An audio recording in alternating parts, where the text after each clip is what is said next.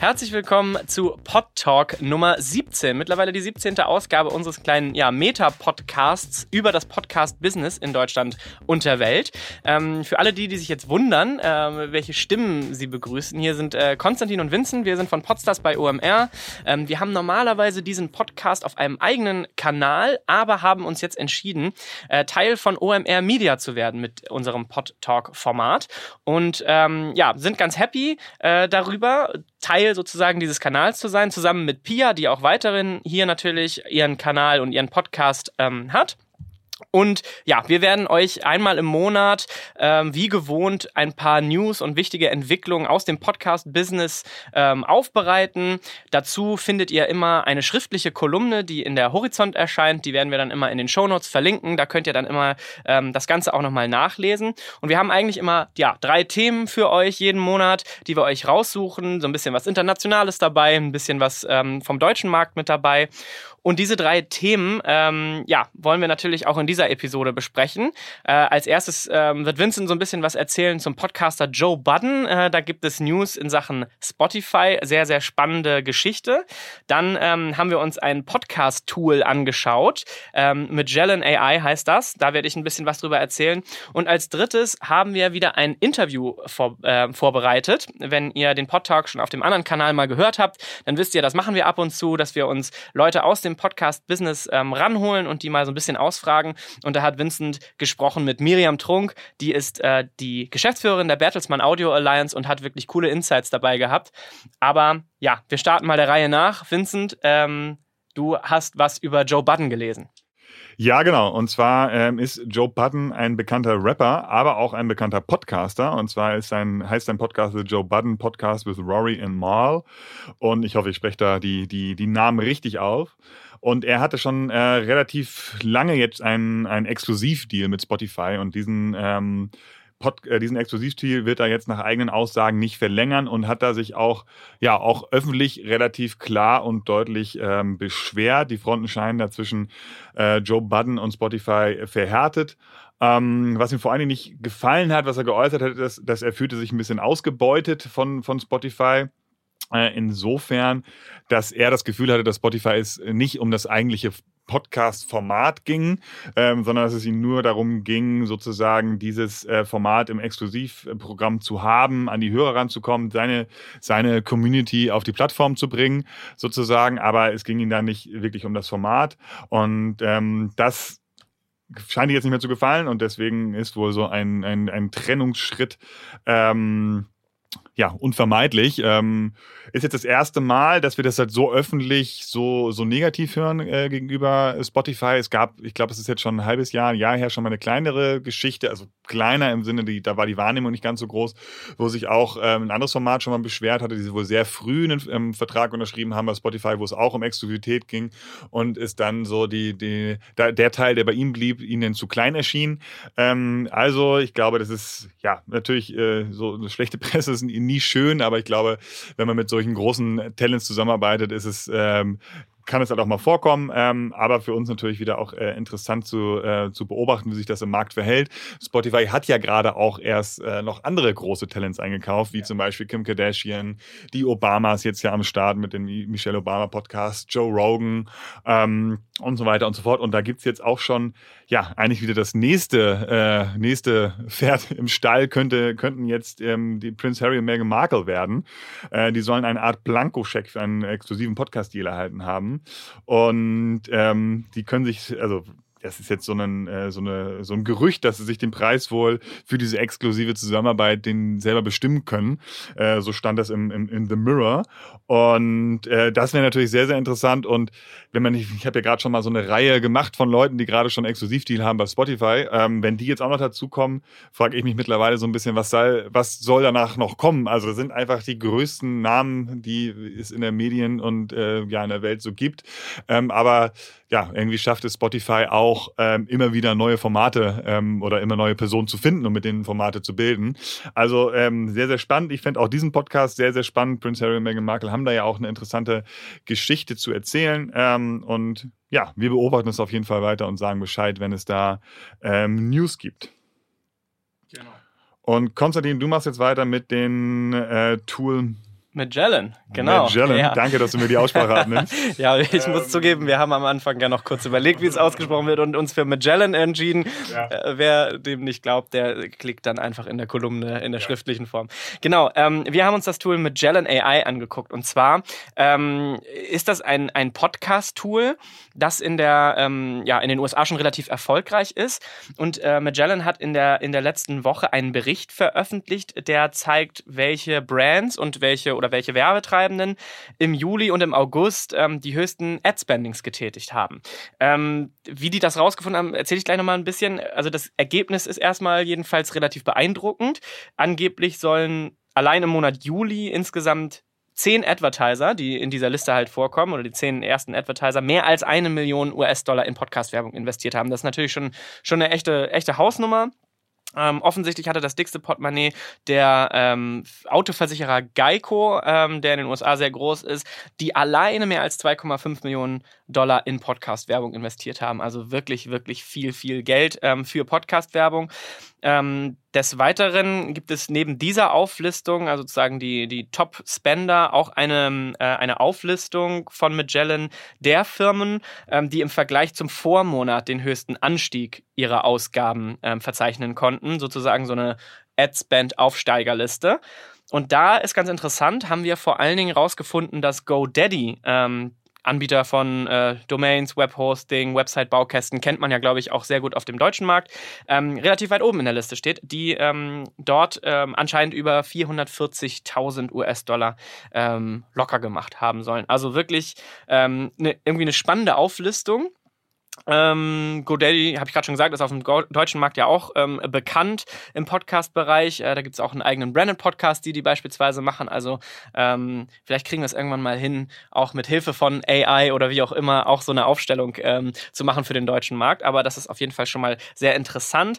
Man muss jetzt allerdings dazu sagen, dass man jetzt nicht hundertprozentig sagen kann, ob diese Rankings auch wirklich komplett umfassend sind, ob sie seriös sind.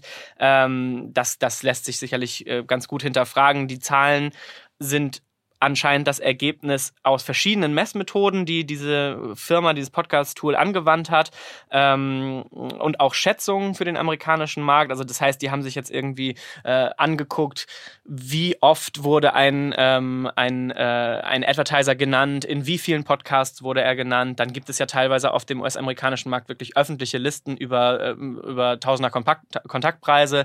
Das heißt, das ist alles sozusagen mit eingeflossen. Ähm, und dann haben sie versucht, mit AI das sozusagen so ein bisschen aufzulisten und rauszustellen. Insgesamt analysieren die anscheinend über 3000 der größten Podcasts, gemessen an, dem, an, der, ähm, an, an Apple Podcast, also alle, die da gelistet sind.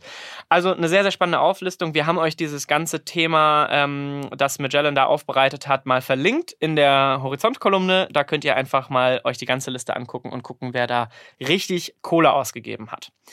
Genau, jetzt kommen wir schon zum dritten Teil. Ähm, und nochmal zu dir, Vincent. Und zusammen äh, hast du mit Miriam Trunk, die die Geschäftsführerin der Bertelsmann Audio Alliance ist, ähm, ein kleines Interview geführt.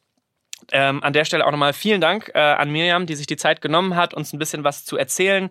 Ähm, ja, wie ihr Werdegang im Prinzip war, wie sie das deutsche Podcast-Business auch sieht. Natürlich habt ihr auch viel über die Audio Alliance selber gesprochen. Ähm, und ja, das ganze Interview, ähm, das wir natürlich jetzt auch nicht in der Horizont-Kolumne abgedruckt haben, hört ihr wie immer dann hier in der Audiokolumne.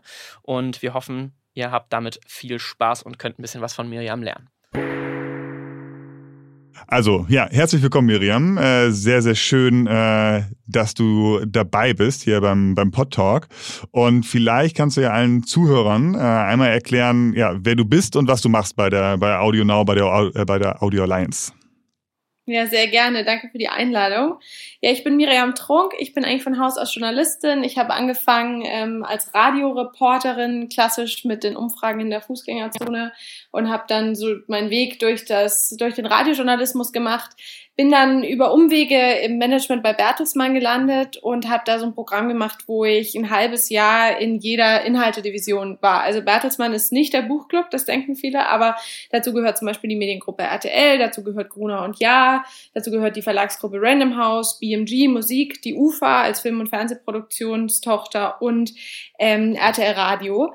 Und als dann ähm, die Bertelsmann Content Alliance gegründet wurde, das ist so ein strategisches Bündnis, wo die sechs einfach mal mehr miteinander reden und gemeinsam Sachen machen, wurde entschieden, dass wir die Audioproduktion bei Bertelsmann zentral machen. Also dass wir eine Firma bauen, die quasi für alle sechs, aber mit allen sechs ähm, Podcasts produziert.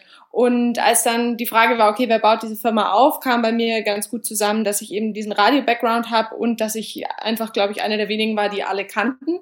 Und damit wurde ich dann Geschäftsführerin der Audio Alliance. Und wie gesagt, was wir machen, ist Podcasts zu entwickeln für die Marken von Gruner und Ja, für die Gesichter von RTL, aber auch für die Künstler von BMG, rund um die Autoren von Random House und dass meine Aufgabe ist, auch die Leute zusammenzubringen. Also zu sagen, okay, der eine kann schreiben, der andere kann sprechen, der dritte kann Dramaturgie, der vierte kann Musik und die gemeinsam ähm, stellen den Podcast auf die Beine. Also auch bei uns im Haus so ein bisschen anzubringen, man muss nicht immer alles selber können, man muss auch nicht immer alles extern holen, sondern man kann auch mal einen Kollegen anrufen. Ja, das klingt für mich jetzt nach sehr, viel Netzwerken, ne? also dass du sehr viel mit allen Bereichen, ja, die du gerade aufgezählt hast, im Austausch stehst um, um die, und die versuchst zu verknüpfen und dann ja Projekte daraus entstehen zu lassen. Genau, also es ist tatsächlich viel, also eigentlich viel Reisen. Vor Corona war ich, glaube ich, jede Woche unterwegs. Ähm, jetzt nach Corona es geht jetzt wieder so ein bisschen los, aber es war natürlich so ein bisschen runtergefahren.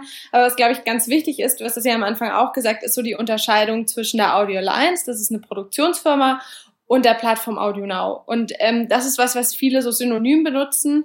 Und was auch ganz wichtig ist, Audio Now, viele sagen immer, das ist die RTL-Plattform, ist sie sozusagen zu einem Sechstel, also die gehört auch ähm, zur Audio Alliance. Und der Grund, warum wir eine eigene Plattform gemacht haben, ist, weil wir gesagt haben, okay, wenn wir so viel Content produzieren, dann können wir uns nicht nur von den großen Plattformen abhängig machen, weil wir sonst einfach denen völlig ausgeliefert sind. Irgendwann. Ja. Ja, das finde ich auch, auch äh, sehr, sehr spannend und eigentlich auch sehr, sehr richtig, äh, dass ihr das macht, weil ich glaube, da tut äh, Diversifizierung den, den Markt auf jeden Fall gut. Ähm, kann man sagen, wie viele Personen auf, bei, in der Audio Alliance arbeiten, auf dem Projekt arbeiten? Weil ich würde mir jetzt vorstellen, ihr habt natürlich sicherlich ein Team bei Audio Alliance, die dann auch bei der Audio Alliance angestellt sind. Aber dann gibt's ja bestimmt auch welche bei Gruner, die sozusagen 20 äh, Prozent ihrer Arbeitsleistung äh, an dem Podcast-Projekt arbeiten und dann ja auch sozusagen indirekt äh, für Audio Lines äh, arbeiten oder Mitarbeiter sind. Kann man das so trotzdem irgendwie an so einer Personenzahl dann, dann festmachen?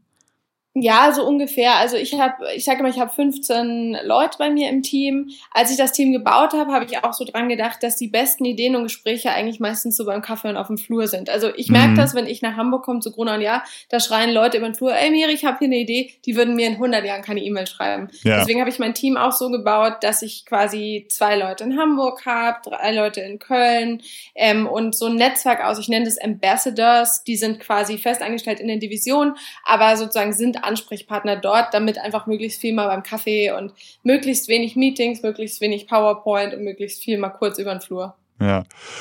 Und ihr macht das jetzt seit ungefähr anderthalb Jahren, habe ich das so richtig im, im Gefühl? Uh, Oder sogar länger seit schon? Seit 1. Mai. Nee, seit 1. Mai letztes Jahr, also knapp äh, eineinhalb Jahre. Ja. Und ähm, kann man jetzt schon sagen, wie, also habt ihr schaut das ja wahrscheinlich euch regelmäßig an, aber so die Frage wäre, wie läuft es so für euch jetzt nach, nach ungefähr anderthalb Jahren? Seid ihr damit zufrieden mit dem, was ihr in dem, in den Zeitraum erreicht habt? Ja, also es läuft echt ganz gut. Also ich habe ja sozusagen verschiedenste Ziele, an denen ich das auch messe, ob es gut läuft. Also die Plattform hat sich echt super entwickelt, auch über die Corona-Zeit. Da haben wir die sechs Millionen Unique User geknackt. Also das ist wirklich ähm, eine relevante Größe geworden, sodass auch für die anderen Publisher, die bei uns sind, ähm, das ist ja auch unser Ziel als Plattform quasi, ähm, dass wir auch wirklich sagen, okay, wir haben auch tatsächlich eine Datenbasis, mit der sie arbeiten können, weil das ist so ein bisschen unser USP, dass wir sagen, wir sind komplett transparent, alles, was wir haben, geben wir auch raus an Daten. Also ähm, damit das, was wir für uns geschaffen haben, also diese Unabhängigkeit, damit auch die anderen deutschen Publisher was davon haben. Also aus Plattformsicht läuft's gut, aus Content-Sicht läuft's auch gut. Wir haben natürlich echt auch Learnings generiert, wie wahrscheinlich ja. jeder. Also wir haben gedacht, manche Dinge, ey, das ist eine sichere Bank und das ist voll abgeschmiert. Hast du ein Beispiel dafür? Ähm, warte, ich darf ja keine Namen nennen.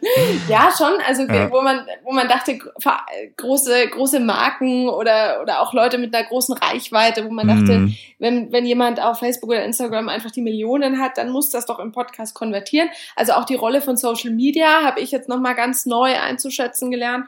Und ähm, dann hattest du so Sachen wie ähm, den Podcast, wir haben so eine Marke einfach draus gemacht. Das ist ähm, aus der Deutschen Medienmanufaktur mit dem Landwirtschaftsverlag, ähm, der total abgegangen ist. Also wo du so Sachen wie, wie koche ich ein Ei im Wasserkocher und so, wo ich am Anfang so rein bin, ja, machen wir mal, schauen wir mal. Und dann ist das, äh, dann war das echt erfolgreich. Also du hast verschiedenste Learnings und ich bin auch froh, dass wir dieses erste Jahr hatten, weil ich manche Sachen, die wir letztes Jahr gemacht haben, bin ich so, ach komm, ist doch so klar, dass das nicht klappt oder ja. mach doch das, das klappt sicher. Ja.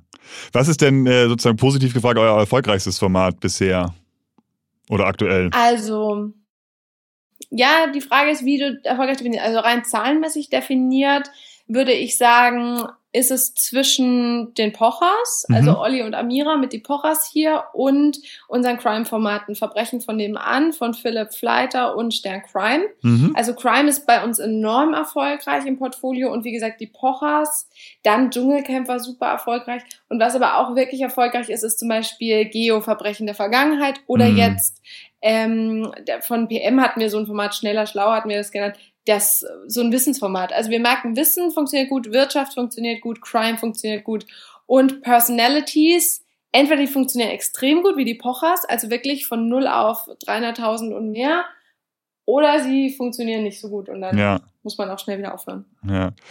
ja, da sieht man aber ja schon, was ihr auch so für ein Portfolio an, an irgendwie Marken habt, ne? Stern oder TV oder Geo. Also das sind ja schon extreme äh, bekannte Marken, mit denen man dann halt Podcast verknüpfen kann. Das ist natürlich im ersten, äh, im ersten Blick auf jeden Fall immer sehr, sieht das immer sehr, sehr erfolgsversprechend aus. Total, und es macht auch Spaß, ja. ja und wo du gerade die, die, die, ähm, die Talents ansprichst, ähm, es gibt ja mit, mittlerweile sehr, sehr viele Prominente, die die Podcasts, äh, Podcasts machen und man fragt sich immer so ein bisschen, welcher, welcher Prominente ist als nächstes dran und, und welcher fehlt noch. Ähm, kannst du so uns, kannst du den, den Hörern so einen Einblick geben, was man Prominenten zahlen muss, damit sie einen Podcast machen? Oder ist das, läuft das denn bei, bei euch darüber, dass die dann eh irgendwie mit RTL große Verträge haben, dass sie TV-Shows machen oder große Deals haben mit, mit, mit dem Medien, äh, ja, mit dem Medienhaus Bertelsmann, Gunnar und Jahr und Co.? Halb und halb. Also ich glaube, das eine ist, dass, dass Leute tatsächlich die Zusammenarbeit mit uns schätzen, weil sie jetzt sagen, okay, da weiß ich irgendwie, was ich habe. Das ist mhm. jetzt nicht so, wir schmeißen mal kurz Geld drauf und in einem halben Jahr bist du weg, sondern dass wir wirklich an strategischen Partnerschaften interessiert sind. Das für uns eigentlich das, was wir jetzt auch mit Olli gemacht haben, das ist, was cool ist, dass wir im Podcast was ausprobieren, dass es in der Late-Night-Show weitergeht, ne, dass du in den Eventbereich gehst und so. Also, dass wir einfach gerne strategisch Leute aufbauen wollen. Ähm, ich finde es mega schwierig und äh, da wollte ich auch nochmal mit dir drüber reden bei Gelegenheit, mit, den, äh, mit den Honoraren gerade. Ja. Weil ich habe das Gefühl, dass gerade so dieser Hype dem auch schadet, weil du da teilweise Honorarforderungen im Raum hast, wo du sagst, okay, also ich bin kein BWLer, aber ich kann ja also alles rechnen du, das wird sich in 100 Jahren nicht refinanzieren. Das ja. geht gar nicht, dass sich das refinanziert. Ja. Und die hören halt Summen, weil das Joko erzählt hat oder weil, weil sie das von Böhmermann gehört haben und so. Und dann bist du so, ja, aber gib doch diesem Medium mal kurz Luft zu atmen. Mach doch mal einen Podcast auch um des Podcasts willen und nicht, weil du da jetzt voll in Goldgräberstimmung bist. Und ich muss auch sagen, wenn Leute kommen und ich merke das, dass es da einfach um Kohle geht, dass die Kohle machen wollen und denen nichts an ihrem Podcast liegt, da sage ich mittlerweile dann auch so, du, ich weiß nicht, ob das das Medium ist, dann schau, dass du noch eine noch was anderes klar machst, aber Podcast muss auch irgendwie erstmal wachsen können. Ja, auf jeden Fall. Das sehe ich, sehe ich ganz genauso. Ähm, und also was, was denn da für Zahlen ähm, im Markt so ja, kursieren, das sind halt jetzt schon, also beziehungsweise wir nutzen ja manchmal so diese Formulierung, um, um dann auch so ein bisschen Aufmerksamkeit zu generieren und zu sagen, es gibt äh, durchaus Podcast-Millionäre in Deutschland. So, und ähm, dann kann man sich, äh, das würdest du ja wahrscheinlich auch bestätigen, ähm, und dann kann man sich ja ausrechnen, was man pro Folge, pro, pro Staffel äh, dort ungefähr bekommt. Ne? Also ähm, das sind schon, sind schon interessante Summen, glaube ich, auch für die, für die Prominenten und für die Talents. Ne? Total, aber ja auch nicht ab, ab Staffel, ab Folge 1. Also gemischtes Hack, die haben ja auch nicht ab Folge 1, äh, waren die der erfolgreichste Podcast. Die haben, äh, die haben halt einen guten Podcast gemacht, dann sind sie gewachsen und dann haben sie irgendwann einen großen Deal gemacht. Ich finde, so muss es anfangen. Es muss immer mit einem guten Podcast anfangen und ja. nicht mit einer hohen Summe. Ja, ja, auf jeden Fall. Das sehe ich genauso. Eine Frage, die ich sehr häufig gestellt bekomme, ist, ähm, was ich glaube, wie groß der Markt ist. Ähm, also weißt du, was ich meine, wie groß der Werbemarkt ist, weil man sieht in, aus Amerika Zahlen ähm, von wegen, ja, da wird jetzt äh, 2020 oder 2021 die, die Milliardengrenze erreicht. Was würdest du sagen, wie viel Millionen Euro umfasst der, der deutsche Podcast-Markt, wenn man jetzt irgendwie, ja, alles, alles dazu nimmt, was, äh, und auch so Honorare dazu nimmt und natürlich äh, Vermarktung dazu zunimmt? Boah, ich habe neulich mal 70 Millionen gelesen, das fand ich relativ realistisch. Alles, was höher ist, bin ich immer so, okay, äh, wie du sagst, wie definiert man es, was nimmt man mit rein? Ich würde wahrscheinlich eher sogar ein bisschen unter 70 Millionen sagen. Ja, ich hätte auch weniger gesagt. Ja. Aber ich glaube, es ist schon mal so eine, eine, auf jeden Fall eine gute zweistellige Millionensumme. Und ich glaube, das ja. wird zum Teil auch noch unterschätzt im Markt, ähm, wie, ja, wie relevanter die, ähm, die Marktgröße schon ist. Ja. Wir kommen auch schon zur, zur letzten Frage. Ähm, was würdest du denn sagen, was erwartest du so für den Podcast-Trend in den nächsten Jahren? Also ich versuche eigentlich, jetzt habe ich es gerade zwar wieder gesagt, aber ich versuche das Wort Trend immer so ein bisschen zu vermeiden, weil das immer so für mich danach klingt, als wenn es äh, dann auch bald wieder aufhört. Aber ich glaube halt nicht, dass es aufhören wird, sondern weil es sich stetig aufbauen wird. Aber was siehst du so für äh, Chancen auch, und auch für, für Herausforderungen für, für Podcasts oder für das Medium Podcast in, in Deutschland in den nächsten Jahren? Also Chance ganz klar, ich glaube, Podcast ist der Beginn von Audio on Demand. Das ist auch, äh, wie sich Audio on Demand ab ausgestaltet, über welche Ausspielwege und so weiter. Das, glaube ich, wird sich noch zeigen. Ich glaube auch der Bereich Auto, also Automotive wird nochmal wichtiger, überall, wo du mit Audio in Berührung kommst, weil ich glaube, wie du und ich es auch bei unserem Videokonsumverhalten haben, wenn du dich einmal dran, gehört, dran gewöhnt hast, selber zu bestimmen, was du wann hörst, mhm. dann gewöhnst du dich nicht mehr zurück. Also ich glaube, Audio on Demand ist ein Riesentrend und Podcast ist der Vorreiter und das Herzstück davon. Das ist die große Chance. Das große Risiko ist, finde ich, dass der Hype zu groß ist. Also wie wir es gerade auch bei den Honoraren hatten, dass man denkt, oh, Podcast ist so das Riesending, jeder meinen Podcast machen zu müssen, das sind absurde Summen im Markt. Dieser Markt kann nicht gesund wachsen, dieses Medium kann sich nicht gesund formen. Das ist, finde ich, das ist das Risiko und das ist das, wo ich so auch für plädiere, dass man einfach sagt, gebt diesem Medium Zeit, lasst es uns sinnvoll aufbauen und lasst nicht mit zu viel Geld um uns schmeißen, um, um einfach diesen Hype nur weiter zu befeuern. Und am Ende, ehrlich gesagt, glaube ich, sind dann wir die lokalen Publisher, die, äh, die darunter am meisten leiden werden. Miriam, erstmal vielen Dank, dass du dabei warst. Sehr gerne war auf jeden Fall sehr, sehr spannend und an alle Hörer. Ähm, ich glaube, da kann jeder eine Menge draus mitnehmen äh, aus, den, aus den Insights, die uns äh, Miriam da geliefert hat. Und wir versuchen natürlich auch für nächsten Monat wieder einige spannende Themen vorzubereiten und auch wieder einen spannenden Interviewgast zu, äh, zu finden, der mit, äh, mit der Qualität von Miriam sozusagen mithalten kann. Vielen Dank nochmal, dass du dabei warst und ja, wir freuen uns äh, auf die nächste Aufgabe. Bis bald.